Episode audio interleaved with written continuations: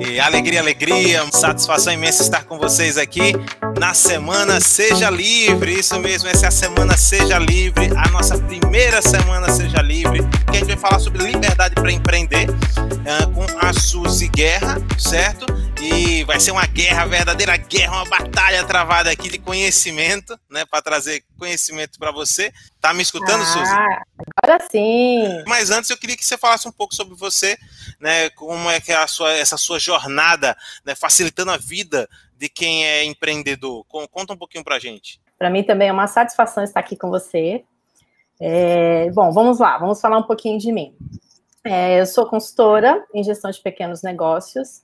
É, também já trabalhei muito como consultora do Sebrae, eu tenho uma empresa de consultoria e eu trabalho no desenvolvimento das empresas é, de pequenos negócios, de MEI, é, especialmente no desenvolvimento da gestão financeira. Vamos dizer que eu gosto de trabalhar com os números do negócio, né? Como que a gente pode olhar para os números do negócio e ter resultados, como aprimorar a gestão financeira. Então, eu trabalho com capacitação, com consultoria, já estou nessa jornada há 16 anos, então tenho uma, uma boa bagagem, uma boa experiência para conhecer de perto a realidade dos pequenos negócios. Show de bola, Suzy. E aí, nesses 17 anos que você falou, não foi isso? 16. 16 anos. Nesses 16 anos aí, você já viu muita coisa. Já viu muita gente abrir, muita gente fechar, abrir de ah. novo, com certeza também, né? Pivotar o negócio, né? Você deve ter visto muitas experiências, né? Experiências exitosas e também experiências. Hum, vamos dizer assim, não tão legais, para não dizer fracassadas, né? Mas hum, com certeza você vivenciou várias dessas experiências e com certeza é, não é fácil, não é fácil estar tá ali vendo um empreendedor uh, que luta, que, que, tem garra, que tem um sonho, é, ver ele sucumbir, né? Eu acho que assim muitas histórias que você deve ter aí de pessoas que não conseguiram o êxito, uh, mas que aprende com, a, com os erros, né, de cada um e que essa soma de erros pode ajudar nos acertos posteriores, né? É, sim, com certeza. É, e um, uma das coisas que é mais interessante, é um dos erros mais comuns, é a falta de informação. É, eu costumo dizer que para negócios, especialmente para o pequeno negócio, acho que informação ela é a matéria-prima do sucesso, vamos colocar assim. Porque a falta de informação ela pode trazer sérios problemas, é, além de trazer prejuízos. Mas o principal é que a falta de informação ela, ela não, não permite que a pessoa aproveite as oportunidades para que o negócio possa realmente alavancar, para que possa fazer com que as coisas aconteçam e, e entregar realmente valor para o cliente, realmente ter um negócio sustentável, principalmente lucratividade. Então, falta de informação é um dos principais fatores, né? Então, Entendi. Estamos aqui para ajudá-los nisso, né? Inclusive, Suzy, vou pedir aqui para você explicar a diferença do empresário e do empreendedor? Bom, empreendedor são as pessoas que estão empreendendo de alguma forma, né? Tá produzindo algo para atender necessidades de outras pessoas. É, empresário é quem já tem empresa constituída, quem tem uma empresa que tem uma estrutura, é, que está produzindo algo, que já está comercializando e que já consegue administrar todo esse é, essa funcionalidade, né, de produzir, entregar, gerenciar custos. Então, não basta só empreender, não basta só é, trabalhar na produção de produtos e serviços. É importante que, que seja realmente empresário que entenda do negócio, que entenda o que está acontecendo e que é, possa evoluir ao longo, ao longo da, da caminhada, ao longo da, das, das questões empreendedoras. E para que tenha sucesso, para que seja um empreendedor de sucesso, para ser um empresário de sucesso, é importante entender a jornada, né? Como é que começa esse trabalho? Porque a vontade de empreender tem muito a ver com o sonho, né? A pessoa pensar, ah, eu tenho o sonho de ter o meu próprio negócio, por N razões. Alguns pensam em ter o próprio negócio para ter mais liberdade, é, de tempo, para ter o prazer de fazer aquilo que gosta, para se realizar como pessoa, para poder entregar valor para outras pessoas.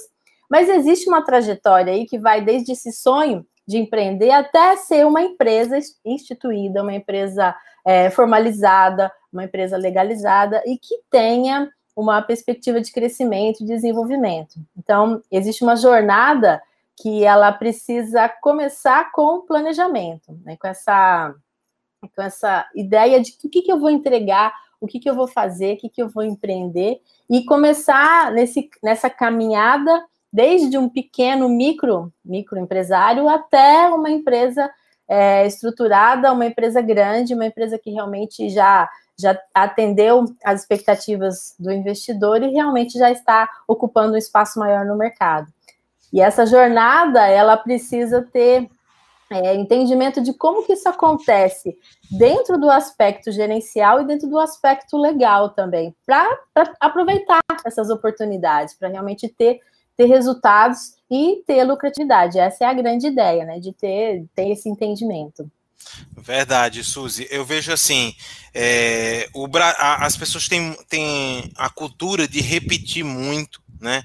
É, que tipo, ah, é muito difícil empreender no Brasil. As pessoas repetem muito isso, com muita frequência. No entanto, é, em alguns aspectos, é muito bom empreender no Brasil, né? É, é a gente, uhum. é, é, claro que a gente fica. É, o, que, o que o brasileiro não sabe diferenciar às vezes é que, tá, eu pago imposto alto e não tenho uma retribuição do outro lado, né?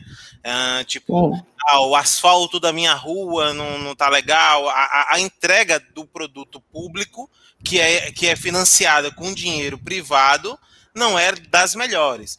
Mas, no entanto, eu vejo alguns empreendedores, principalmente quem trabalha com infoproduto, né, quem trabalha como é, empreendedor é, no marketing digital, é que ainda hoje é, vale a pena investir no Brasil em relação a outros países, em relação às alíquotas, essas coisas. E aí, para começar, eu queria saber de você.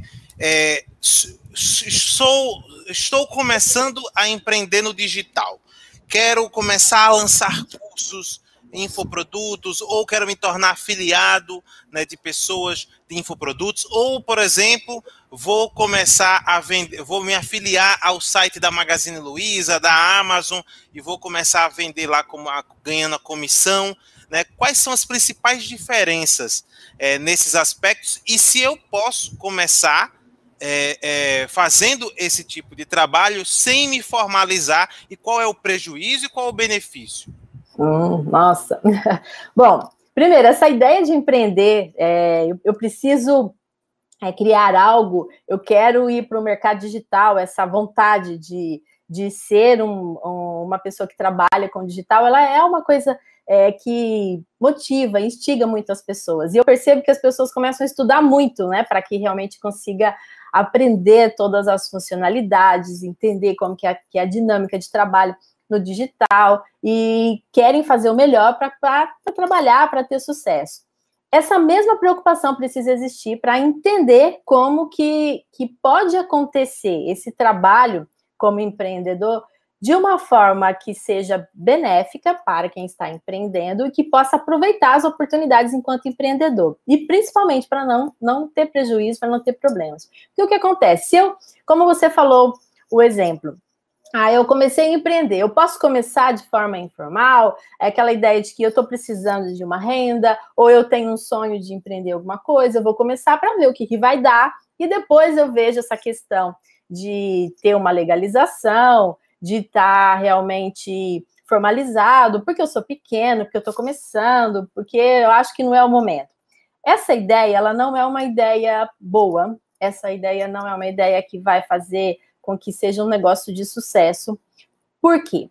Porque quando você pensa em empreender, você já tem que pensar exatamente o que, que você vai produzir, o que você vai vender, como que as coisas vão acontecer e se projetar para isso. É, não dá para começar para ver o que vai acontecer. Precisa pensar já o que fazer. Então, da mesma forma como a pessoa se, se organiza para vender no digital já tem perspectivas de vendas, é, para entender os custos, para pensar no resultado, da mesma forma, precisa pensar na questão legal. Eu sei que o Brasil tem é, uma carga tributária que ela é pesada comparada a outros países, mas existem também uma série de benefícios que não são conhecidos. E isso é importante. Por isso que eu falo muito da informação.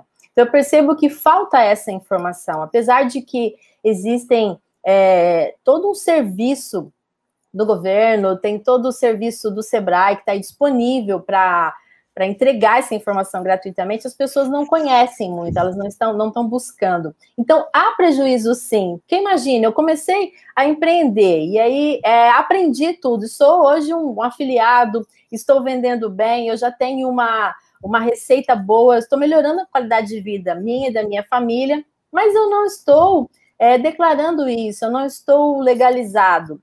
Eu estou usando meu CPF, eu estou usando conta bancária. A Receita tem acesso a tudo isso. Qual o resultado? Pensa comigo. É, não, é, é, é, é, o que é engraçado disso, é assim, não me leve a mal você que está nos assistindo agora, é que é engraçado, que as pessoas não entendem, tipo, ah, a Receita pede, que, é, que é, uma, é claro, que eu, eu acho que é um absurdo mesmo, a Receita pede para a gente declarar uma coisa que eles já sabem, né? Sim. Porque, tipo assim, é, o meu CPF tá ali, queridão. Meu CPF tá ali, queridona. Você fez uma compra no cartão de crédito, pessoa uhum. física, uhum. já foi lá, apontou. A Receita sabe que você Fábio comprou lá no, na, na, na, Mariazinha da Quitanda. Não, a água de coco que você comprou na praia do ambulante na maquineta dele. Né? Você já foi lá, tá lá, tá na já tá receita, tá sabe? Tá conectado. Gastou dois reais, olha aí, é. acabou de comprar um pouco. Então, o cara não tem noção que eu acabei de botar, vou vender aqui pra, pra, como afiliado da Amazon, então vou só estar tá intermediando o produto, que daqui a pouco a gente vai falar sobre dropshipping,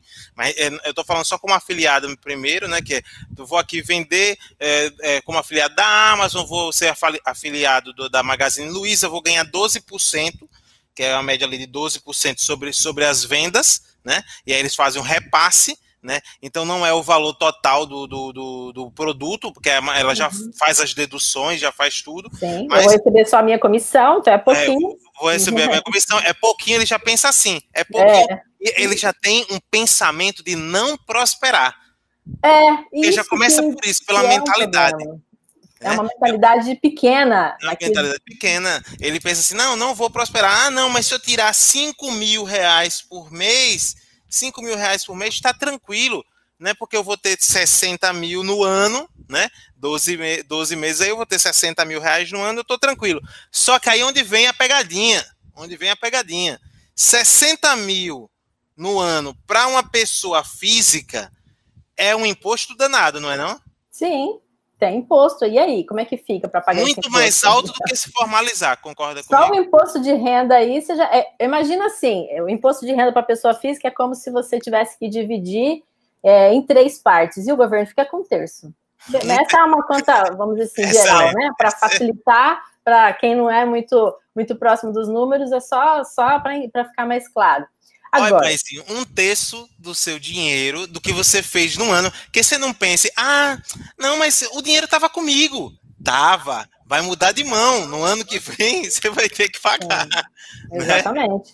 Né? E, aí, e não tem jeito. É, é, eu acho que uma das coisas que a gente não pode é, deixar de cuidar é da Receita Federal. Né? Então, precisa ter precisa ter o cuidado de acompanhar bem todos os impostos, tudo que, que, que é possível fazer para aproveitar os benefícios e não ter prejuízos, na verdade, né?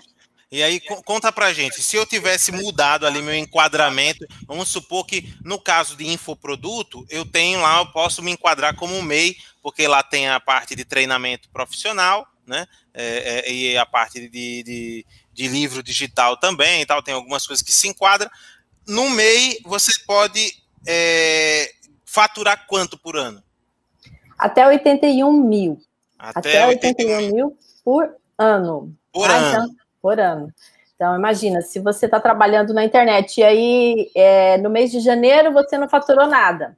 Aí, mês de fevereiro, você faturou 12 mil. No mês de março, 15 mil. No mês de abril, 5. Não interessa a variação, né? Não é 81 dividido por 12, é 81 mil por ano. Porque se fosse dividir por 12, dá 6.750, né?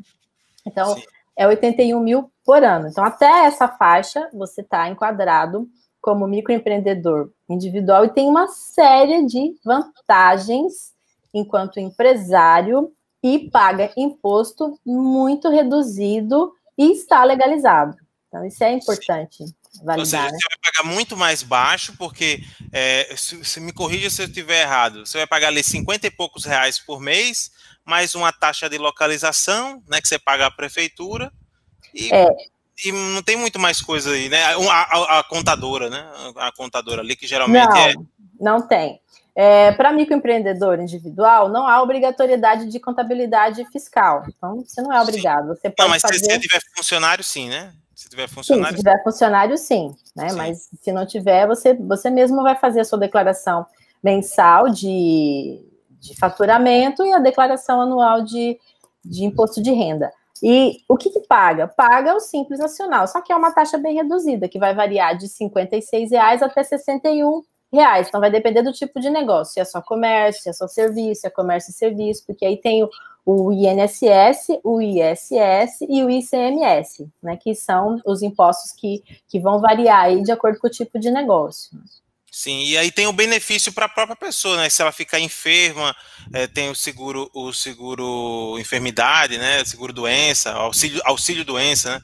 Sim, é, existe uma série de benefícios. Você pode é, ter benefícios enquanto empresário e também seus colaboradores, né, na questão de benefício social, da aposentadoria, a questão de é, benefícios para conta corrente de pessoa jurídica, acesso a crédito que, que vem das linhas da, das instituições públicas, também pode participar de licitações, você tem oportunidade de vender para empresas grandes que exigem notas fiscais, então você tem inúmeros, inúmeros, inúmeros benefícios enquanto pessoa jurídica MEI, desde que se enquadre dentro, dentro dessa categoria de vender até 81 mil. Não pode ser sociedade, é individual. E não pode estar participando de outra empresa também, de outra sociedade. Por exemplo, ah, eu tenho uma empresa com o meu irmão. Eu posso. É, é mas eu tenho empresa com meu irmão, mas eu não participo, eu só tenho uma sociedade lá, ele que cuida da empresa. Eu posso abrir um MEI para mim? Não, aí não, porque você já está participando de uma sociedade, você não pode abrir o MEI. Então, Mas quem já regras. foi dono de alguma empresa sem ser MEI é, e já encerrou as atividades, ele pode se tornar MEI? Aí sim, aí sim, porque aí você não tá, não tem, não tem nenhuma atividade, então você pode começar como MEI, não tem problema. Ah, e é entendi. é importante ter essa, essa, o entendimento das, da, das questões legais. Agora, o sim. principal do MEI é entender quais são as categorias de serviços. É, existe o KINAI, que são as categorias de serviços é, que, que é, é, pesquisado pela Receita Federal. Então, o que é importante é observar se a categoria de serviço se enquadra dentro dos KINAIs para o MEI. Então, ah, eu sou empreendedora digital, eu vou vender cursos é, digitais. É possível ser MEI? Sim. Ah, eu sou uma costureira, eu quero trabalhar como MEI. É possível? Sim. Então, tem vários serviços, até do agronegócio, que é possível ser MEI. Mas existem alguns serviços que não. Por exemplo, eu quero ser uma consultora. Tipo, eu, eu sou consultora é, de pequenos negócios. Eu posso ser MEI? Não, não tem enquadramento para MEI. Então, aí já, já entra como microempresa. Mas Porque... isso, isso, isso não, não, não, não, não tem ainda ou já teve, o governo tirou, ou há possibilidade tipo, de entrar, ou não? Não, não tem. O que acontece é que normalmente as, as pessoas fazem um novo enquadramento, uma repaginação, vamos dizer, do serviço, para que ele se adeque, para que ele entre dentro das categorias de MEI, né? Mas a consultoria em si, eu quero ser só consultora. Aí não, aí não é. Entendi. Entendi. É, é, super interessante, certo? Para você que está nos assistindo agora, eu estou conversando com a Suzy Guerra, ela que está falando sobre liberdade para empreender dentro da nossa Semana Seja Livre, esclarecendo vários pontos interessantes aqui relacionados a quem quer empreender, principalmente para você que quer empreender no digital, certo? A gente já falou aqui sobre o MEI, aí eu queria que você explicasse, Suzy. Você falou aí sobre a, a diferença que o cara ele não está formalizado, começa a fazer venda na internet, um exemplo, aí o dinheiro começa a cair na conta, ele pô, bateu 50 mil, 60 mil, 70 mil, 100, 80 mil, vamos dizer, que é até a meta do, do MEI ali, 81 mil.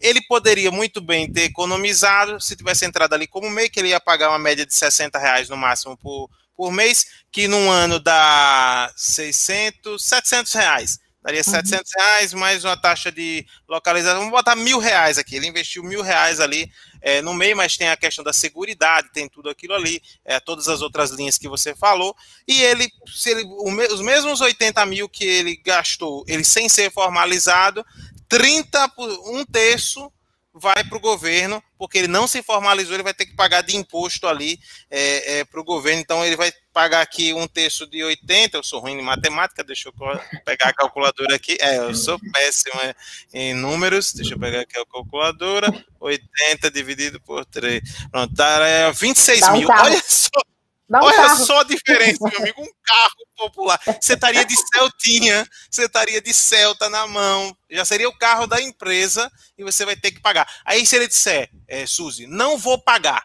o que é que acontece? Nossa, muitos problemas.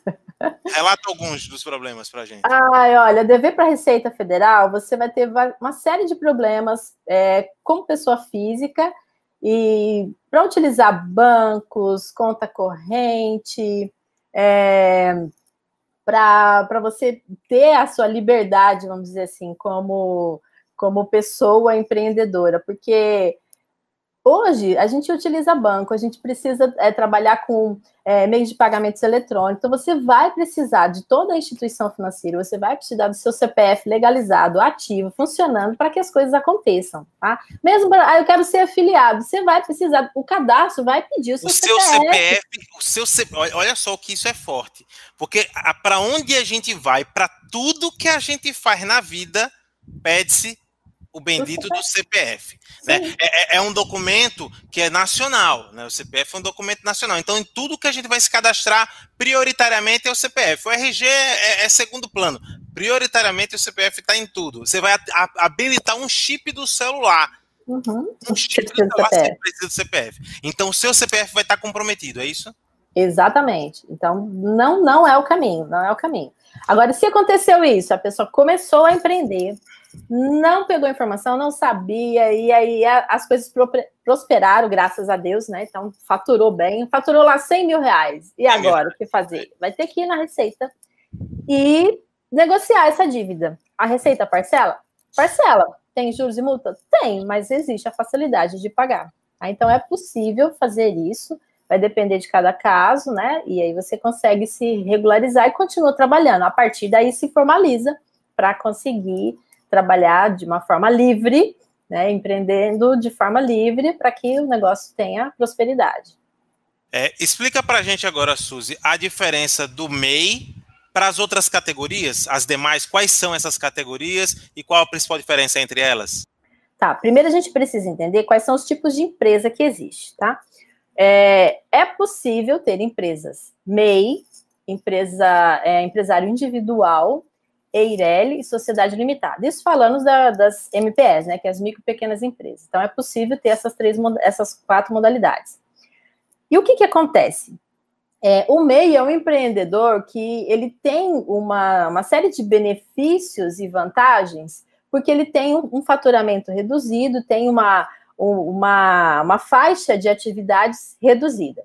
A partir do momento que há um crescimento do negócio, a partir do momento que que passa da faixa de até 81 mil anual, aí começa a ir para outras faixas de, de enquadramento fiscal. Então, veja bem, existe a questão de tipos de empresa e existe a questão de enquadramento fiscal. As duas coisas precisam estar, estar juntas, né? Então, o MEI tem enquadramento fiscal que tem uma série de benefícios e uma alíquota única, vamos dizer assim, de imposto que está dentro do Simples Nacional respeitando a faixa de até 81 mil. A partir do momento que esse, esse empreendedor começa a faturar mais, então muda-se de enquadramento de MEI, que pode ser empresa individual, pode ser uma EIRELI ou pode ser uma sociedade limitada. Empresa individual, vamos supor, eu, sou tenho lá uma empresa, sou MEI, e agora eu passei da faixa de 81 mil eu vou ser um empresário individual e agora eu vou faturar até 360 mil, eu estou dentro ali da microempresa. Então, eu vou ser um empreendedor, vou ser um empresário individual e vou trabalhar sozinho, perfeito. É, eu também posso ser uma Eireli. Uma Eireli é uma empresa que ela tem a diferença é, de, de, de, enquadramento é, de enquadramento é, de tributário, porque ele tem algumas vantagens enquanto é, responsabilidade para, para o empresário. Então, é, o empreendedor, a, a, empresa individual, todo o patrimônio da empresa, ele é, ele responde é, como garantia, vamos dizer assim, para todo, todo, todas as dívidas, tudo que a empresa faz. No caso da sociedade limitada e no caso é, da Eireli, aí o que se responde, que, o que se considera como patrimônio da empresa é, é, é responsabilidade para dívidas, outros problemas que se que pode acontecer. Então, ou seja, se eu sou empresário individual, todo o meu patrimônio responde, está relacionado ilimitadamente a tudo que a empresa faz. Então, se a empresa contrair uma dívida, eu vou, eu vou ter que pagar essa dívida com o meu patrimônio pessoal também. No caso da sociedade limitada e da Eireli, não. Aí é dentro do patrimônio. Só que tem, tem que ter cotas, né? No caso da Eireli, tem que ter uma cota de sociedade que é até 100 vezes o salário mínimo. No caso da sociedade limitada, não. Você vai ter um sócio, você tem mais uma pessoa que vai trabalhar com você na sociedade e você pode ter um capital social que tem é, um, qual pode ser um valor inferior a 100 vezes o salário mínimo. Né? Então, é uma forma de trabalhar com, com sociedade e é uma forma de aproveitar os benefícios da microempresa. Então, até 360 mil de faturamento enquadra-se como é, microempresa. A partir daí, a partir de 360 mil até 4 milhões e meio, aí é uma EPP, é uma empresa de pequeno porte. Nesse caso, a tributação é outra, é, todo o regime, né, de, as alíquotas também são outra, é tudo diferente a forma de, de controle de impostos, de tributação de impostos. Os benefícios para a MPE está muito voltado para o Simples Nacional, que também é uma alíquota, que também são alíquotas é, resumidas. E elas variam de acordo com o tipo de negócio, de acordo com o enquadramento da empresa tem. Do mesmo jeito que, que precisa ter um enquadramento é, do tipo de MEI também tem lá os tipos de negócio para as pequenas empresas, para as micro e pequenas empresas. Então, o que, que acontece na prática? É, uma pessoa começa a empreender como MEI, a partir do momento que é, a empresa começa a crescer, começa a faturar mais, ela sai de micro, de, de MEI para microempresa, então tem uma possibilidade de faturamento até 360 mil por ano. A empresa crescendo, tendo uma evolução a partir daí, aí passa-se para o valor de 4 milhões e 800. Então, há uma, uma progressão, é, há uma, um crescimento enquanto faturamento e também na forma de tributação. Né? É interessante ver como que tudo é, tudo é, é muito controlado, tudo, é, tudo tem uma, uma preocupação de facilitar o empreendedorismo, de é, incentivar o empreendedorismo com essa, essa sequência, né? Então, é possível começar um pequeno negócio com uma alíquota menor de tributação e a partir do momento que vai crescendo é que vão aumentando, vai crescendo o volume de vendas, vai crescendo o tamanho da empresa, vai aumentando as alíquotas de faturamento. Então, essas informações, elas, elas é, clareiam muito qual o caminho que a empresa vai, vai seguir, é, qual que é o caminho que o empreendedor tem para chegar até ser uma empresa de sucesso, até ser uma empresa de um porte maior essas transições de uma faixa para outra financeira é no automático também, né? Porque como tem as leituras, como a gente sabe, das vendas de cartão, das notas fiscais emitidas, uh, o cara já passa de uma para outra no automático. Na verdade, não.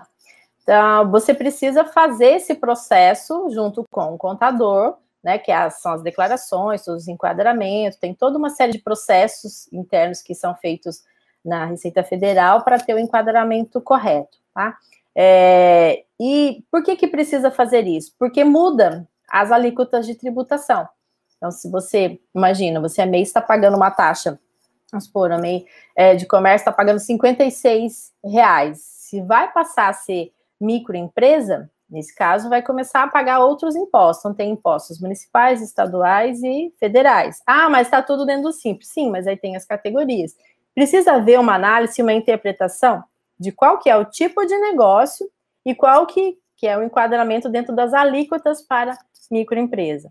Então, o trabalho do contador é fundamental, porque o contador é uma pessoa que realmente vai estar antenado com as novidades, com as mudanças, vai, saber interpretar tudo isso para orientar o empreendedor para ter o um enquadramento correto, para trabalhar de forma é, correta. É onde você chegou no enquadramento correto e ter as nuances, né? Às vezes a pessoa quer, quer economizar e o barato sai caro, já dizia minha avó, né? Então, uhum. às vezes, o, às vezes, um insight, né? É como aquele ditado diz assim: ah, você já, o cara foi consertar alguma coisa, e aí diz assim, passou dois minutos e consertou. Aí, mas já consertou? Já. Uhum. Aí ele disse, e por que você cobrou tanto? Não, eu cobrei porque é o meu trabalho e eu tenho informação. Você Exatamente. não tem. Né? Então, às vezes, a pessoa vai ali dar um insight que vai fazer a pessoa mudar de, de, de, de enquadramento, pagar, é, economizar com imposto, tudo de forma legal, não é isso? Exatamente. Porque hoje, se você não tem tudo legalizado com, com a questão tributária, você não consegue nem tirar certidões negativas por falta de informação, não só pagamento de imposto. Então, tem uma série de informações que precisam ser passadas para os órgãos públicos e o contador sabe exatamente como fazer. O contador tem, tem a expertise de tudo isso. E aí, se você tem um contador, se você conhece é, os, esses caminhos, então é muito mais seguro para trabalhar. Você não vai pagar juro. Lembrando que toda vez que uma pessoa paga juro, da onde que sai esse dinheiro? Do lucro. Se eu paguei juros, se eu paguei multas, o que, que eu estou fazendo? Estou diminuindo meu lucro. Então, não compensa, não vale a pena de bola, é, Suzy Guerra, aqui conversando com a gente sobre liberdade para empreender, colocando aqui o pingo nos is para você que quer começar a empreender, empreender. E aí vem uma pergunta do Edson Oliveira que eu acho que ele precisa complementar para você falar, porque você já falou no início um pouquinho sobre a questão de como começar a empreender. Como faço para começar a empreender? Edson, eu quero saber em que área você quer empreender. Conta um pouquinho mais onde você mora, qual seria a área, o, o mercado, se vai ter funcionário, se não vai ter funcionário para que a Suzy possa te ajudar mais, né? Se vai ser na internet, com infoproduto, como afiliado, com dropshipping, enfim, né? Só explicando, dropshipping é a intermediação de um produto de uma empresa para o consumidor final. Então, se faz muito isso, principalmente comprando é, de empresas uh, de fora, por exemplo, Alibaba, site da China, né? E aí o cara pega ele pega aquele produto, ele nem, ele nem pega aquele produto, ele só faz intermediar para a pessoa que vai comprar. Né? Então acontece muito isso. É uma prática que às vezes dá dinheiro quando você acerta no produto e, e acerta no, no, no, tráfego pago, e aí você vende bastante por um tempo, mas depois acabam as pessoas, muitos muitas das pessoas que fazem dropshipping se ferram é nessa parte fiscal depois, né? E, e, acabam perdendo o que boa parte do que ganhou, né? Muitos ficam milionários rápido e depois uhum. voltam a, ao patamar anterior rapidamente também. É aquela coisa de que não, não vou declarar não, deixa tudo, deixa certo aqui, é só meu CPF, é só minha conta e acha que ninguém está sabendo, o tempo passa, aí vem uma notificação da Receita Federal para você ter que explicar já gastou dinheiro. Aliás, às vezes nem está mais no negócio, já está com outro trabalho, outra perspectiva, e tem lá uma conta com muitos juros para ser, ser paga, e aí complica a vida. Não é? Então não é legal. Tá? Então temos que ter muita atenção nisso, né? É verdade. E Suzy, explica para a galera que quer trabalhar com internet e quer se tornar um nômade digital. O que é um nômade digital que a gente vem falando? Aquela pessoa que quer empreender, que quer trabalhar, que quer estudar e que não depende de limitação geográfica. Ela está ali rodando. Então, eu estou hoje aqui em Maceió, amanhã eu estou em Portugal, depois no outro dia eu estou é, na China e por aí vai. Né? Então, eu estou rodando aí e o meu negócio está rodando. Por quê? Porque eu trabalho com infoproduto, eu vendo curso, eu vendo mentoria, né? então eu posso estar em qualquer lugar do mundo é, fazendo meu trabalho. Ah, eu edito vídeos, né? então ah, o cliente manda para mim, eu edito. Ah, não, eu trabalho com o mercado financeiro, eu trabalho é, digitando produtos, né? De coisas para alguém, eu trabalho como analista de alguma coisa. Né? Não importa. Qualquer profissão que você consiga não precisar ficar no lugar de forma fixa. Né? É, essas pessoas que abrirem negócio, elas conseguem manter esse negócio rodando assim, girando? Sim, sim. Agora tem que fazer todo o processo de legalização, né? É, minha orientação, primeiro, é pensar o que, que vai ser o negócio, como que ele vai é, vai acontecer, qual que vai ser a qual que é a previsão de faturamento para que você possa entender é, qual será o enquadramento. Né? Então, não vamos, dá para fazer uma assim, simulação. Vamos fazer uma simulação. Eu vou jogar um perfil vamos. aqui, um avatar. Tô, tô, aqui, tô que nem o Faustão aqui. Quem sabe faz ao vivo, vou jogando, jogando você no, nos leões aqui, certo? Estamos é, aqui na semana Seja Livre com a Suzy Guerra. Então vamos para a guerra aqui com ela, buscando a liberdade para ah. empreender. É, Suzy, então vamos colocar aqui o perfil de um infoprodutor, certo? O cara produz é, cursos on, online, certo? Ele vende por meio de pagamento, como Hotmart, QIFI, enfim, é, Eduz, Monetize. Então, ele tem lá infoprodutos, uh, vende por, por, esse, por esses meios e vamos supor que ele vai que ele tem como pretensão de faturamento no primeiro ano dele 150 mil reais, vamos supor, 150 mil reais. O que é mais de informação que você precisa? Por enquanto tá bom. 150 tá mil reais. Bom, ele já não enquadra, já não enquadra como MEI. Ah, como que pode ser? Pode ser uma Eireli, né? Pode ser uma empresa individual, né? Porque já vai ser uma EPP, vai estar dentro da categoria de faturamento até 360 mil ano.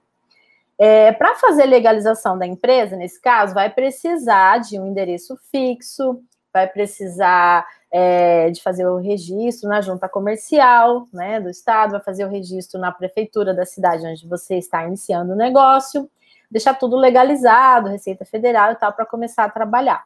Tá? Mas vai precisar fazer esse processo todo.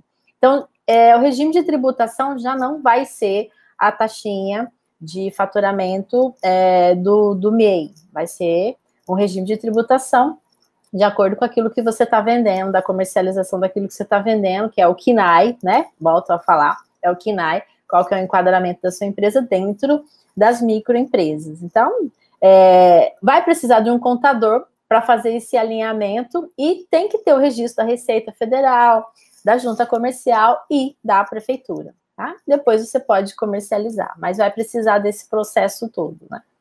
Ele vai precisar se enquadrar, deixar tudo organizado, aí depois ele pode meter o pé e começar aí, a rodar por aí, deixa aí pode trabalhar. pagando. É, ô, Suzy, me explica uma coisa. É, é, tem, tem algum impedimento né, em relação aos contadores? É, as pessoas dão preferência para contadores dos estados mesmo, né? Tipo, um contador não pega o serviço de outro estado porque tem que ir na Secretaria da Fazenda ou coisas assim do tipo, ou eu estou falando besteira? É, existe esse, essa preocupação, mas o que está acontecendo agora é que a contabilidade digital está crescendo bastante. Então, é, eu acho até, até aconselho a buscar a contabilidade digital e não ficar restrito só, só à sua cidade. Então, assim, estou colocando como opção, né? Mas é importante ter o contato com os contadores, pesquisar, conversar, para entender é, como que é esse trabalho, para ter essa liberdade até, né? Para não ficar só restrito ali à sua cidade, restrito ali ao seu trabalho, porque hoje está tudo muito mais amplo. A ideia, eu acredito, é que o governo vai liberar, eu acredito, eu, se eu não me engano, tem alguns estados que já está funcionando, acho que São Paulo já está funcionando. Abertura de empresa online, completamente online, sem ser o MEI, né? Porque o MEI já, já é possível fazer isso através do site do empreendedor mas é possível trabalhar, é, iniciar um negócio 100% online, e depois tem, vai ter um processo de, de legalização para a cidade, para o local em si. Então, essa é a tendência, que seja cada vez mais online, que seja cada vez mais prático, que seja cada vez mais fácil de trabalhar. Aqui na minha região, que é a região de Rondônia, isso ainda não acontece. Então, eu não tenho muita informação sobre o funcionamento, mas eu sei que é um projeto do governo federal de disponibilizar isso, de facilitar esse empreendedorismo, que é a formalização dos negócios de, pelo meio digital. Então, cada vez mais isso vai ficar mais fácil, vai ficar mais, mais prático, porque hoje a gente depende muito do município, da cidade em si que cada empreendedor mora, para definir as regras de emissão de notas fiscais. Então, a partir do momento que for mais digital, vamos ter mais liberdade, vamos dizer assim, né? Então, vai ficar mais fácil. É, seria muito. É porque o, o, o país é dividido entre cidades, estados e é, o governo federal. Eu acredito que se, pelo menos na parte da formalização, a gente conseguisse unificar tudo no imposto único, seria muito bom. Né? Facilitaria demais. E aí o, a, o, o país repassaria né, para os estados e, e, prefeituras o que corresponde a cada um, mas que é. se centralizasse todos, tudo na verdade. Eu acho que tudo devia estar centralizado no CPF e no CNPJ das pessoas. É. Tava bom demais. Um documento só. Para que um monte, meu Deus do céu? Para que é. RG? Para que não tá bom. CPFzinho já tá demais, né? Mas é, a gente tem hoje é, alíquotas de CMS diferente por estados no Brasil. Então, só para isso você tira uma ideia. Então, e aí você não, não sabe é por que você paga diferente né, o preço de um produto que é o mesmo produto em um lugar. Não, na mesma cidade, né?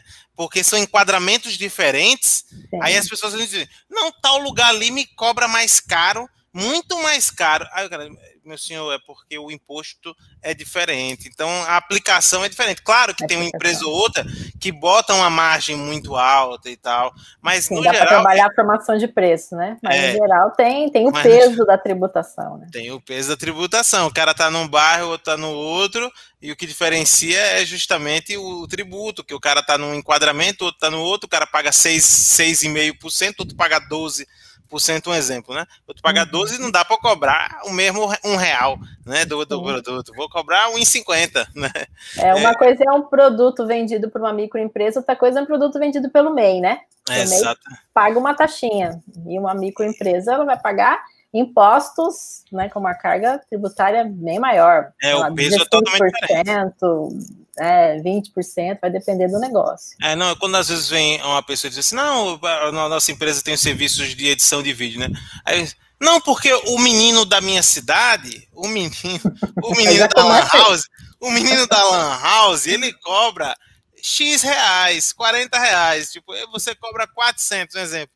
Eu digo, o menino da House não tem mesmo, os mesmos impostos, as mesmas equipes, não tem que pagar férias, décimo terceiro, as nada. obrigações. As mesmas é. obrigações. É injusta a comparação Com certeza. Do, do menino ali. Então, você que está aí do outro lado, que está pensando em se formalizar, entenda que você vai ter processos diferentes. E até por isso, quem começa na informalidade, né, no, no, tá ali no zero a zero e que não tem noção de que se ultrapassar aquela cota ali vai ter que pagar de imposto muito, muito alto, é, é a partir de quantos mil? 20, 20 mil já, já, é, já paga imposto de renda ou é, é 30? Eu não lembro agora. É, tem, tem um, um, um a, é a partir de tanto, 30, né? É, é, é, a partir de 30. É. Menos, física, né? É, menos que 30. É, é, é, como que tá esse ano? Tá, Mas tá, é, tem, tem as tem, as faixas. Tem uma né? faixa, né? Tem uma faixa também. Aí o cara tá ali, tranquilo, nunca pagou, né? Porque nunca ganhou bem, né? Sempre foi funcionário dos outros, ganhava um salário mínimo, tava de boa, tava tranquilo. E aí ele começa a empreender, e aí ele não entende, não, mas eu não ganhei tudo. Mas é isso. É faturamento. É. Faturamento não é lucro, né? Não é lucro. Eu falo muito isso. Muita gente, muita Dinheiro gente acha que não é lucro. Exatamente. Ah, eu queria, eu queria acrescentar uma coisa aqui também que eu acho que é bastante importante. É, quem começa a empreender precisa acompanhar o faturamento é, mensal e a projeção disso anualmente. Porque, como eu falei, são faixas né, de faturamento. Então, não dá para pensar assim, ah, eu vou vender, eu preciso, vamos supor, eu sou meio, eu vou faturar até 81 mil e deixar isso de uma forma bem tranquila e só se preocupar em vender, trabalhar, deixar para ver isso no final do ano, porque pode ser que você supere muito a alíquota de, de a, a, faixa de faturamento e não perceba. Então tem que acompanhar mês a mês o que está sendo faturado no mês, é, quanto que isso está sendo somado mês a mês, para você já, já, já saber o que fazer né? Quer dizer, se eu estou chegando próximo da, da faixa de 81 mil, é, eu vou trabalhar mais um mês promovendo as minhas vendas. A partir do momento que eu fechei, eu ultrapassei, eu já tenho que tomar, tomar providências. Eu não posso deixar isso acumular. Então, o acompanhamento. Maria. É, então, acompanhamento mensal é muito importante. Não deixe para depois, não, não, não se envolva do tipo, ah, eu vou ver isso só na virada do ano ou quando for fazer declaração de imposto de renda, porque complica. Ah, então. ou, ou, ou, pegando a linguagem aqui da galera do digital, não, se eu bater o 6 em 7, eu vou é. lá. É. se eu bater o 6 em 7, eu vou lá fazer o, a mudança de enquadramento. Se não, eu continuo como estou. Né? É, continua então, ainda. Vai, vai, levando, vai, levando, com a barriga, empurrando com a barriga, né? Mas o importante é estar, tá, como você disse, atento e ter um número de um contador fácil, porque no começo você pode estar trabalhando, como a própria Suzy colocou, sem contador, mas você vai ali uh, abrir, é importante demais, tá? Eu apanhava muito da minha contadora lá no passado, que ela dizia direto isso, Fábio, insista para os seus clientes depositarem o dinheiro na conta jurídica, pare ah, de depositarem na conta física mistura as finanças pessoais com empresariais. Empresarial não Ai, Suzy, mas eu sou microempreendedor. Olha que bom, então é fácil para você separar, né? Olha que legal. Não tem muita coisa, é fácil. Tem que ter conta separada. Conta pessoa física, conta pessoa jurídica e movimentar separado.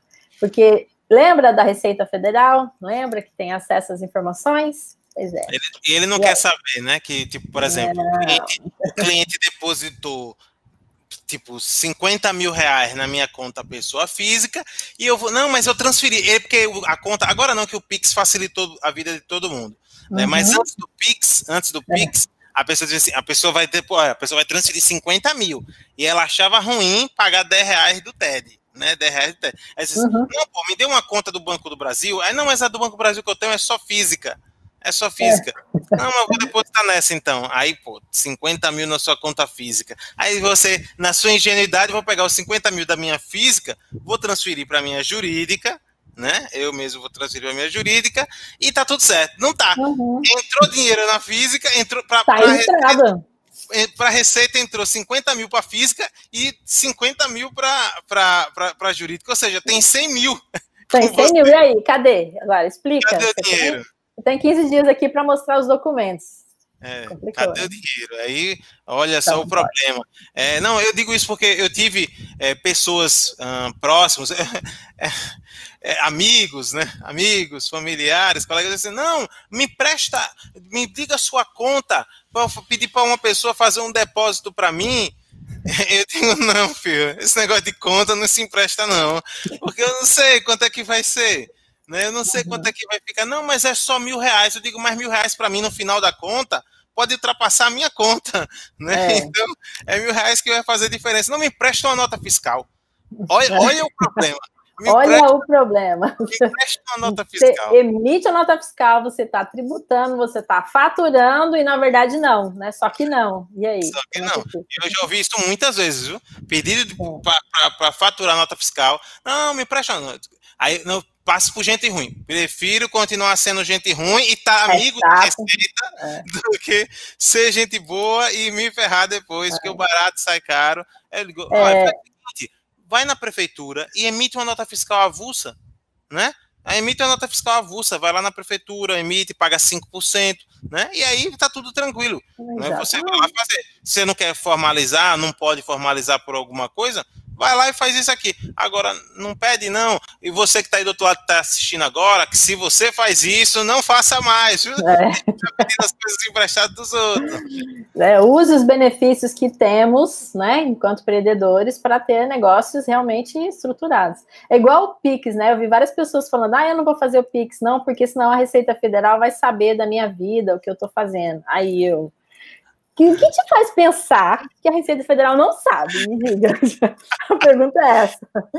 É, desde quando, né? Desde, é, desde quando? quando? Eles perguntam para a gente, eles pedem isso para a gente declarar, só para ver se a gente é honesto, mas eles sabem de tudo.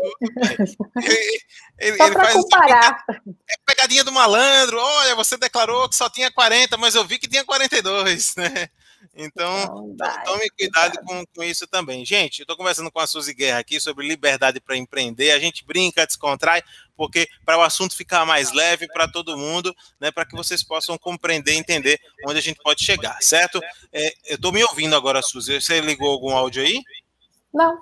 Do YouTube? Nem, não? Não. não. É, vamos lá. Então, o que. Estou me ouvindo. Tá dando retorno agora. Mas vamos lá. É, deixa eu fazer uma pergunta para você. É o seguinte: a gente está chegando uh, na reta final né, do nosso bate-papo e com certeza as pessoas que estão aqui querem saber também. Uh, na hora que ele começa a empreender, no ato que ele começa a empreender, que ele formaliza ali o negócio dele, é, linhas de crédito. Muita gente tem um frisson com linhas de crédito, né? meu Deus do céu, não. Quando é que eu posso pedir dinheiro emprestado? É, Ai, meu é, Deus em vez de, às vezes, às vezes dá para, tipo, não dar um salto tão grande e no próprio faturamento você conseguir tirar para poder organizar a casa, né? E aí você ir uhum. comprando mais e sentindo o negócio, sentindo o mercado, porque eu vejo que muita gente abre, é, como trabalho com comunicação e emprestando serviço para muitas empresas, já vi muita empresa fechar nesses últimos 10, 12 anos também, né, é, e aí vi muita gente abrir e fechar, e às vezes eram empresas muito promissoras, mas justamente por isso as pessoas se enforcavam, diziam assim, ah, tá dando dinheiro, faturamento não é lucro, tá dando dinheiro, tá dando dinheiro, vou abrir uma segunda unidade, vou abrir uma terceira. Eu conheço um lojista que ele estava muito bem, estava caminhando certinho, certo? A loja de roupa, loja de roupa caminhando bem e tal. Aí ele disse: Vou abrir a segunda loja no, no, no outro ano. Ele, em vez de abrir a segunda loja só, ele já abriu mais duas. Entendeu? É mesmo, ele abriu três. Ele ficou com três ao mesmo tempo. E aí, meu amigo, degringolou. Em vez de avançar, caiu. Perdeu, caiu. fechou, ficou uma pequenininha, ter que, ter que sair do ponto da primeira, da matriz, virou depois um negocinho bem pequenininho, quando não fecha, né? Sim. É, existe existem ciclos, né, para um negócio, para um empreendedorismo, seja ele digital ou uma empresa fixa uma empresa física. É, uma empresa ela é estruturada e aí há a fase de lançamento de mercado, é a fase que começa é, a produzir, começa a atender clientes, começa a ter é, uma participação de mercado. Então, é a fase de lançamento. Essa fase de lançamento ela pode demorar alguns meses, ela pode demorar mais de um ano, e depois que vem a fase de crescimento. Então, é, é importante entender e respeitar essas fases para que a empresa possa ter expansão quando ela estiver na fase de maturidade. Porque, veja, tem a fase de lançamento, crescimento, maturidade, que aí é a hora de avaliar o negócio para expansão, para que ela não vá para a última fase, que é a fase de declínio. Que na fase de declínio é a fase que tem que é, reinventar o negócio, né? E aí começar o ciclo de novo. Então, nessa reinvenção, seria um lançamento de uma nova roupagem, vamos dizer assim, do negócio, aí vai começar a crescer de novo, maturidade, assim por diante. Então, quando é, uma empresa ela é estruturada, é, por exemplo, quando eu abro um negócio porque eu preciso de uma renda, porque eu quero é, trabalhar, porque eu quero é, ter uma forma de subsistência apenas e eu não, não tenho um plano de negócio estruturado, acontece isso de fazer as coisas acontecerem. Quando vê o primeiro resultado, é, avalia-se como um bom resultado e aí começa os planos de expansão, sendo que não é a hora, sendo que não é o momento. Então, o que precisa acontecer é ter um plano de negócio. É, se você não faz o seu plano de negócio, busque conhecimento, busque consultoria para você ter essas conversas, para você ter esse entendimento de como que, como que a empresa pode crescer, como que é o ciclo de desenvolvimento da empresa, para que a empresa possa é, trabalhar e ter esses crescimentos e chegar a hora de fazer os investimentos. Porque, veja só, uma empresa, ela está no mercado e o que está dentro da empresa é aquilo que, que você controla como empreendedor, são as variáveis controláveis. Aquilo que está fora da empresa, é, aquilo que está no mercado, são variáveis incontroláveis. A pandemia é um grande exemplo disso. São, são coisas que estão acontecendo que impactam muito os negócios e que a gente não controla. A gente tem que sobreviver ao mercado, a empresa tem que se sustentar no mercado, mas você não controla essa questão que está lá fora no mercado. Então, se, se existe isso, como que eu posso montar um negócio? Como é que eu posso trabalhar com o um negócio? E aí eu vejo resultado aqui dentro e eu já vou expandir, duplicar a empresa, eu vou fazer com que eu tenha que me desdobrar em atenção, em estratégia, em custo, em capacidade produtiva em duas ou três, é, sendo que eu não avaliei se a minha empresa já está na maturidade para esse ponto, sendo que eu não tenho reserva financeira, sendo que eu não avaliei o capital de giro, sendo que eu não tenho uma perspectiva de ponto de equilíbrio para esse novo negócio e, e, esse negócio que eu estou trabalhando. É, então, é uma série de perguntas que precisam ser é, analisadas e principalmente o retorno do investimento. Então, se montou um negócio e está dando resultado, a primeira pergunta que eu faço é: você já tem o retorno do seu investimento? Porque, tipo, um ano você já tem o retorno? Será? Essa, essa pergunta ela é muito importante, né? Essa observação ela é fundamental. Você, qual é o que investimento você fez? Porque tem gente que não, não contabiliza nada, né? Ele chega aqui, ah não, eu reformei o ponto, né? Eu reformei o ponto, é, eu comprei os produtos, por exemplo, para poder colocar lá, mesmo que, por exemplo, seja só um digital e você é, é, é, é, compra e vende. Tem uma lojinha online, uma lojinha online. Vamos pegar uma pessoa que tem uma lojinha online, uma lojinha no Instagram, né? uma lojinha de roupa no Instagram. Mesmo que seja dentro da sua casa, ou seja, que você não pague aluguel, a casa seja sua, física, né? mas você tem um controle de estoque. Né? Então, quanto custou esse estoque? Quanto custou a, as coisas que você para você a, a, a, guardar as roupas, para você guardar as caixas? Quanto custou tudo que você investiu para abrir aquele negócio? Né? É. E aí, quando foi que ele ele deu uh, uh, break-even, né? Você, eh, todo o investimento ali ficou no zero a zero que você investiu com, com o que você recebeu ao longo do tempo e que foi de fato não o bruto total, mas do lucro ali, você retirar uma, uma parte para ir amortizando o que você gastou, né? Que você investiu. É, e uma questão que eu vejo muito de pessoas que estão empreendendo no digital, que quando a gente vai fazer análise financeira, e aí eu, vamos, eu começo com essa identificação de qual foi o investimento que o empreendedor teve para ser uma pessoa digital. Vamos dizer que está vendendo um curso online, ótimo. E aí a pessoa fala assim para mim: não, mas para eu montar a minha empresa eu não tive custo nenhum, porque eu trabalho na minha casa. E eu não tenho, eu não, não investi em nada, porque eu já tinha o computador, eu já tinha o meu celular, então eu já tenho internet da casa, então não tenho custo nenhum. Opa, pera lá. Então, se você tem um negócio na sua casa, você está usando um espaço da sua casa, você está usando uma infraestrutura. Ah, mas eu já tinha. Né? Tá, problema, né? Então, agora você calcule esse preço do, do, investimento no valor do usado, vamos dizer assim, mas você já tem uma mesa, você já tem cadeira, você tem um computador, você tem um celular, já existe. É um investimento. Não interessa se você teve que pagar ou se você já usava e você teve que destinar para o negócio, mas é um investimento, entende? E existe um custo também. Você está usando um espaço da sua casa, do seu apartamento, está usando energia, internet, você come aí, você tem um horário de funcionamento, então você tem um custo. Isso tem que ser contabilizado, né? Porque você tem que permanecer aí. Ah, porque se você não pagar nada e a família mudar, por exemplo, onde você vai? Né? Vai ficar aí na rua, e, no vento?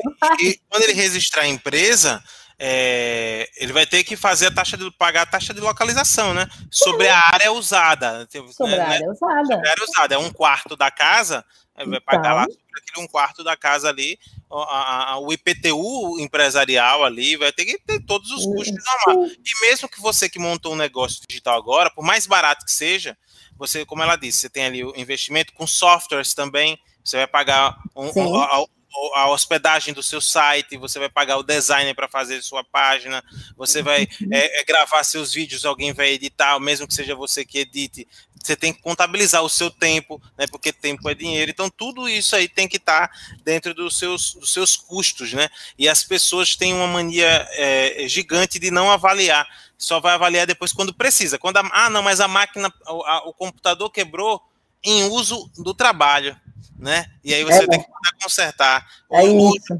já ficou velho demais, vai ter que fazer a troca. Né? Uhum. Então tá tudo ali e as pessoas. Aí, usa ar-condicionado e não contabiliza a manutenção do ar-condicionado, né? Então, assim, todos esses Uma investimentos série, né? precisam ser considerados para você analisar o retorno, entender o retorno, aí pode se pensar no novo investimento, calcular o retorno, para depois pensar se vai captar recurso de terceiros ou não. Ou seja, vou pegar um financiamento ou não vou pegar um financiamento, né? Eu vou fazer um empréstimo ou não vou fazer um empréstimo. Então, percebe que existe um caminho, né? Existe um. um é, e é um caminho de maturidade mesmo. Não dá para fazer isso em dois meses, entende? Não, porque eu sou esperto, porque eu tenho muito dinheiro, eu vou fazer e eu já vou conseguir. Não é assim. Precisa ter uma maturidade, porque é mercado, é venda. É venda. Você tem que, tem que ter essa consciência do cliente. Comprei 10 águas ah, vendi tudo, vendi as 10. Ah, já, eu, eu, já devia, se eu tivesse com 100, tinha vendido a 100. É. Aí é onde entra, aí é onde entra o olhão, né? O papai é. olhão, entra o papai olhão, o papai olhão mete os pés pelas pernas e diz assim: vou lá pedir um empréstimo, porque aí eu compro 100, eu compro mil e eu vou vender as mil. E aí depois eu vou conseguir pagar o empréstimo. Aí não vende as mil. porque não tinha demanda para as mil. Foi só um. Só foi o primeiro mês ali, né? Aquela, Exatamente. Foi só tempo de. A empolgação do começo. Ou então, quando a empresa está funcionando e aí o empresário tem uma dificuldade financeira de caixa, ele vai lá e olha para o financeiro, ah, está faltando 50 mil. Se eu tivesse 50 mil, eu pagava todas as contas e meu caixa ficava certinho, beleza. Então o que, que eu preciso? De um empréstimo de 50 mil. Vai lá no banco, pega um empréstimo de 50 mil, porque é o que eu preciso, eu resolvo minha vida. Olha o problema. Primeiro que você não sabe por que, que tem essa, essa dificuldade de 50 mil. Aí você vai lá, pega o um empréstimo, paga esse, ótimo, beleza. E como é que você vai pagar o um empréstimo? Se você já estava com dificuldade de caixa para pagar o empréstimo, que jeito?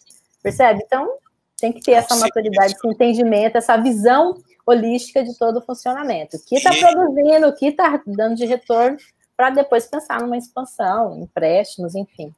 Por isso é importante o, o, plano de negócios aí, né, nesse, nesse, nesse espaço. É, eu vejo, só para poder dar uma, uma sequência para a gente estar tá chegando à retinha final aqui, estou tomando um pouquinho mais do seu tempo, mas eu vi, eu vi recente, agora, recente, recente mesmo, uma pessoa, um, um empresário que chegou para mim e disse assim, não, eu, eu montei um negócio, estou pensando em montar uma franquia do meu negócio. Eu digo, oi? Então, peraí, o seu negócio tem pouco tempo, seu negócio tem pouco tempo, você ainda não tem um modelo do negócio pronto, rodando, funcionando.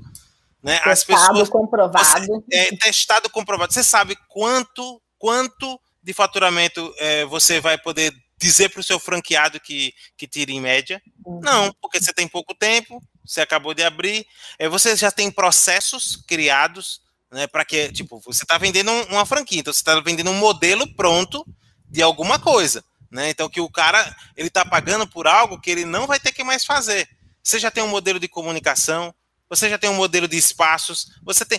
Não, não, não, a resposta é essa não. Eu digo, então você não tem uma franquia.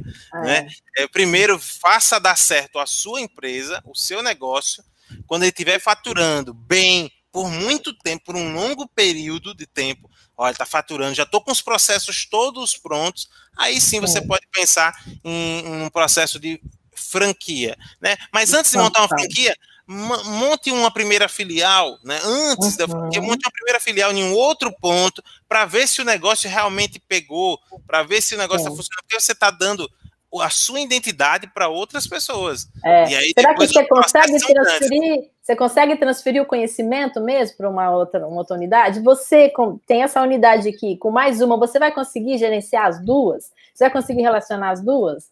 Então, depende dessa maturidade, né? Do tempo, da experiência, para depois pensar numa expansão. O negócio depende só de você ou ele consegue caminhar sozinho, né? Então, é. são são várias as perguntas que precisam ser feitas. É muita indagação, né? O, o, Suzy, conta pra gente como é o seu processo de consultoria, né? Uh, hoje você trabalha com consultoria e quem, por exemplo, está aqui nos acompanhando e tem interesse de saber mais, é, como é que funciona esse processo de consultoria? O que é que ele vai agregar ali de valor para o negócio dele? Conta pra gente. A consultoria, ela acontece para resolver a situação do negócio, seja ela é, financeira, mercadológica, pessoas, processos, para que a empresa tenha bons resultados, para que ela seja lucrativa e seja sustentável. Então, veja, é, eu vou entender como que a empresa trabalha, quais as ferramentas que a empresa trabalha, como que o gestor toma decisões, é, como que as coisas acontecem na gestão do negócio, e aí tomar medidas, vou orientar é, como organizar melhor, como modificar os processos, o que fazer para melhorar os resultados. Então, essa é a consultoria. Então, é um passo a passo para tirar a empresa de um ponto A para o ponto B, para que ela tenha é, melhores resultados e principalmente em relação aos números. Eu gosto muito de trabalhar com a questão dos números, porque é, ele mostra muito a evolução, o desenvolvimento do negócio, é, tanto no aspecto financeiro como em outras áreas da empresa, né? Tanto é, é, possível medir o desempenho. Essa é a consultoria. Também trabalho com mentoria, que é a orientação do empresário para que ele possa colocar o trabalho em prática, de como é que ele pode ser um gestor mais assertivo, como gerenciar a empresa, é, como tomar as decisões, como aprimorar a gestão para ter os melhores resultados. Então, são duas formas diferentes. A consultoria, eu tenho uma interferência direta, especialmente para chegar num ponto determinado, e na mentoria é o desenvolvimento da forma de gestão, É o modelo de gestão do negócio. Então, eu trabalho das duas formas. E se é possível fazer online. Show de bola. E você criou a Escola de Pequenos Negócios, não é isso? Isso, a Escola de Pequenos Negócios. Ela é resultado dos meus 16 anos de trabalho. Trabalho é, com pequenos empreendedores e com micros empreendedores no desenvolvimento da área de gestão financeira, de mercado, processos, pessoas. E essa necessidade de ter informação, de ter conhecimento, de aprimorar os modelos né, de trabalho para chegar aos resultados, né? Porque o pequeno empreendedor é, sofre muito com essa questão de ser multitarefas, né? De ficar tentando buscar caminhos, buscar formas de trabalhar. E a escola de pequenos negócios veio exatamente para isso, para trazer conhecimento, para mostrar os caminhos, mostrar a trilha do sucesso, para que os negócios sejam negócios lucrativos. Tá? Não, não tem que, você não tem que sofrer porque você é empreendedor, né? Você tem, você tem que ter acesso à informação, a conhecimento para otimizar tudo isso, ter melhores resultados e ter paz, ter tranquilidade. Porque tem que ter a satisfação nossa como empreendedor também. É né? verdade.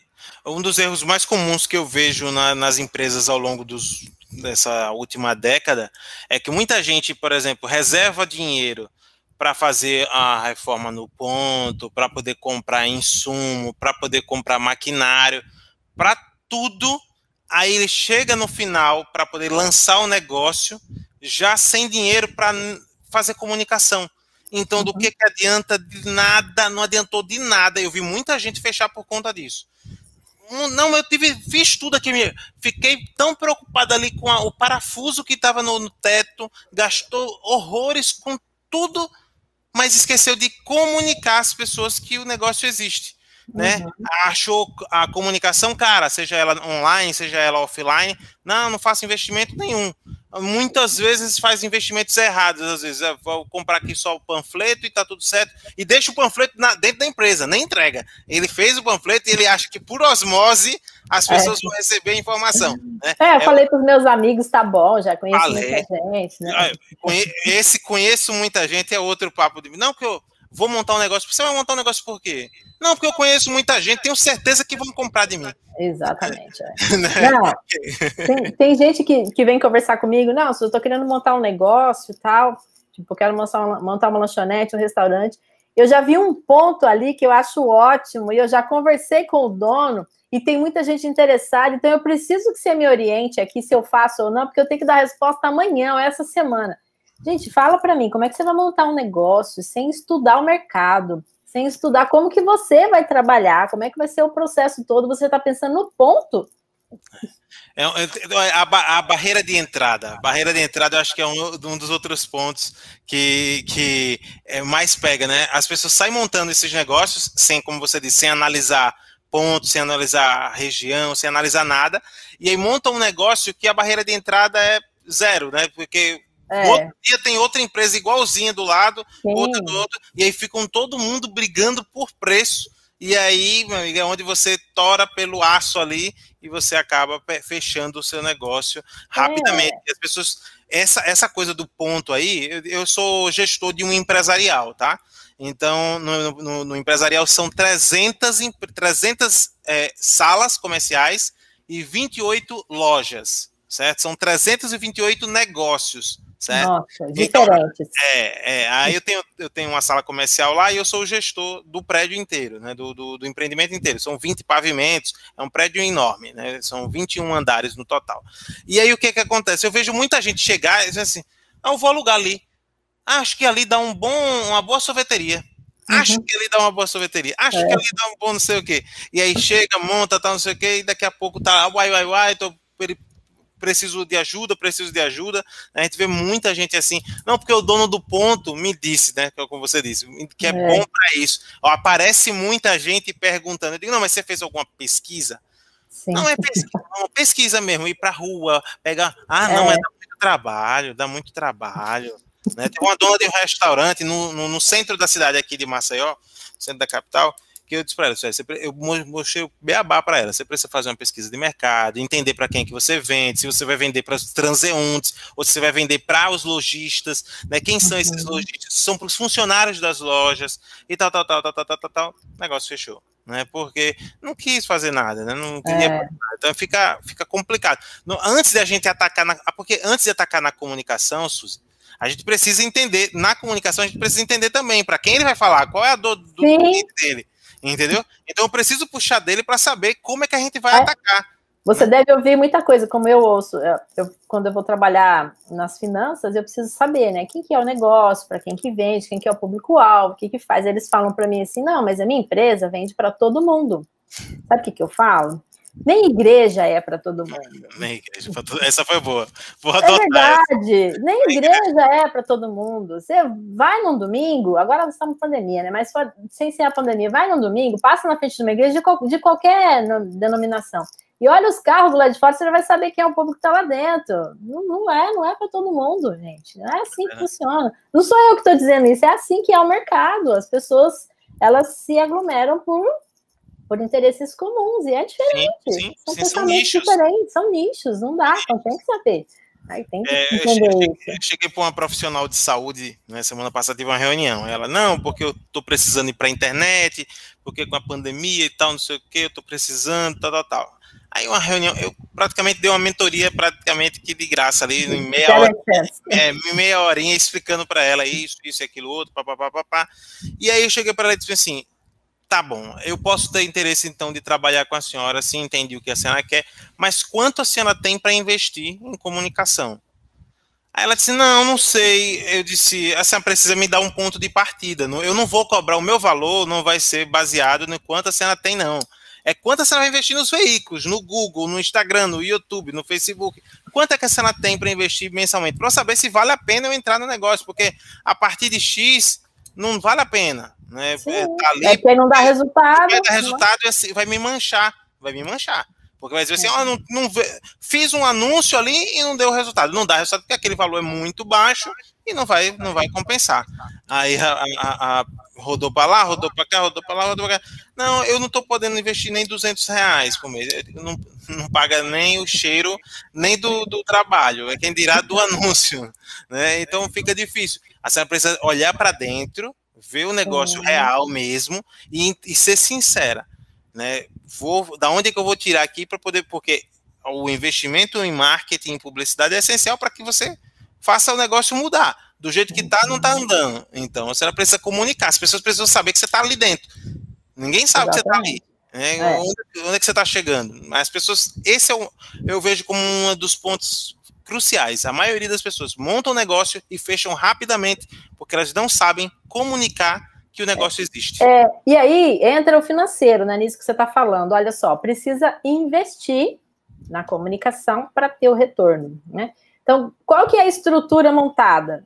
É, essa estrutura atende a necessidade do público-alvo? Qual que é o público-alvo? Como é que você vai comunicar? Quanto você vai investir na comunicação? Quanto você espera vender? E qual retorno você espera disso? Porque, gente, se não dá retorno, não tem continuidade. É simples assim.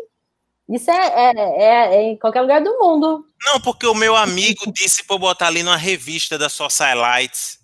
Olha lá, gaste um carro, bote na revista da Socialite e não tenha retorno nenhum. Né? Então, tem aquela coisa que falta. Uma das grandes coisas que a internet ajudou muito é nessa questão da segmentação, de você saber para quem você está entregando. Porque um outdoor, você não sabe quem está passando na frente daquele outdoor. Né? É, então, você, não tem, você não tem noção de quem é que está tá vendo ali. Eu, eu, eu vim do offline, eu, eu sou jornalista, eu vim do offline. Né? Mas eu sei que, por mais segmentado que seja o programa de rádio, eu não tenho como afirmar qual pessoa tá ali me escutando. Agora, o anúncio eu sei para quem eu mandei, que foi para a idade X a Y. Não, eu só quero que vá de 18 a 25 anos. Pronto, 18 a 25. Que só mulheres vejam meu anúncio, só mulheres. Que só o pessoal de Rondônia veja, só o pessoal de Rondônia vai ver. Né? Uhum. Então, tipo, não vai. Claro fica mais claro, fica mais objetivo. Então, é, são essas coisas que eu acho que o empreendedor que está aqui do outro lado precisa começar a observar, que ele precisa estudar, como você disse, que é buscar o conhecimento. Escola de pequenos negócios. Buscar profissionais como a Suzy, né, para que a coisa possa acontecer e ele ter liberdade para poder uhum. empreender, para poder crescer. Suzy, quero te agradecer e deixar o espaço aberto para você fazer as considerações finais, algum ponto que eu talvez não tenha puxado e que fosse interessante você deixar de mensagem aqui. Também faça convite para suas redes sociais, para os seus negócios. Fique à vontade, esse espaço é seu. Muito obrigado pela oportunidade, é um prazer estar aqui com você. Eu admiro muito o seu trabalho, né? Então, para mim é uma honra estar aqui. Né? E uma coisa importante que eu queria acrescentar é a questão do planejamento, né? Porque as, as empresas, elas, os empreendedores, têm muito essa, esse anseio de é, querer crescer, de empreender, de realizar o sonho, mas por falta de planejamento, muitas coisas se perdem. E o planejamento é importante exatamente para isso, para saber é, o que, que eu vou investir, o que, que eu espero de retorno, tanto na comunicação como na infraestrutura em si, mas o resultado em si, aprender essa questão de calcular, né? É, há uma, um mito, vamos dizer assim, de que finanças é complicado, de que é difícil, mas em todo negócio, independente de ser um MEI, ou de ser uma IVP, ou de ser uma empresa grande, é, os números ajudam a entender o que está sendo feito, quais os resultados. Então, esse planejamento de colocar na ponta do lápis mesmo o retorno, não só venda. Ah, eu preciso faturar porque está faturando, estou indo bem. Eu vejo muito isso na internet, né? É, faça isso, faça aquilo, porque eu, eu fiz e eu estou faturando. Aí vem as perguntas, né? O que, qual foi o investimento para esse faturamento? É, qual é o resultado mesmo, o retorno de tudo que foi feito? Então, esses pensamentos eles precisam existir para que fique mais claro todo o trabalho, para que tudo flua bem, né? E na Escola de Pequenos Negócios tem bastante conteúdo para ajudar você a empreender mais, a entender mais isso. A, a nossa missão é fazer com que cada vez mais empreendedores tenham esse conhecimento, tenham mais segurança é, de, de colocar ali todo o seu esforço intelectual, é, recursos financeiros e todo o tempo para trazer resultados, tá? Então, siga nossas redes sociais, Escola de Pequenos Negócios, no Instagram, no Facebook, no YouTube, para que você possa ter conhecimentos, ai, mestre, ter conhecimento e empreender com sucesso, né? O objetivo é ter negócios lucrativos, com sustentabilidade, né? Crescer, fazer esse país ser o melhor país para se morar. Show de bola, Suzy. Muito obrigado pela sua participação. Espero te ver em breve em outros projetos aqui comigo, certo? É, você, você explica muito bem, fala muito bem. Tenho certeza que a gente pode fazer umas casadinhas bem legais aqui para o nosso público. Beleza, gente? Abração. Fica com Deus. Tchau, tchau. Tchau, tchau.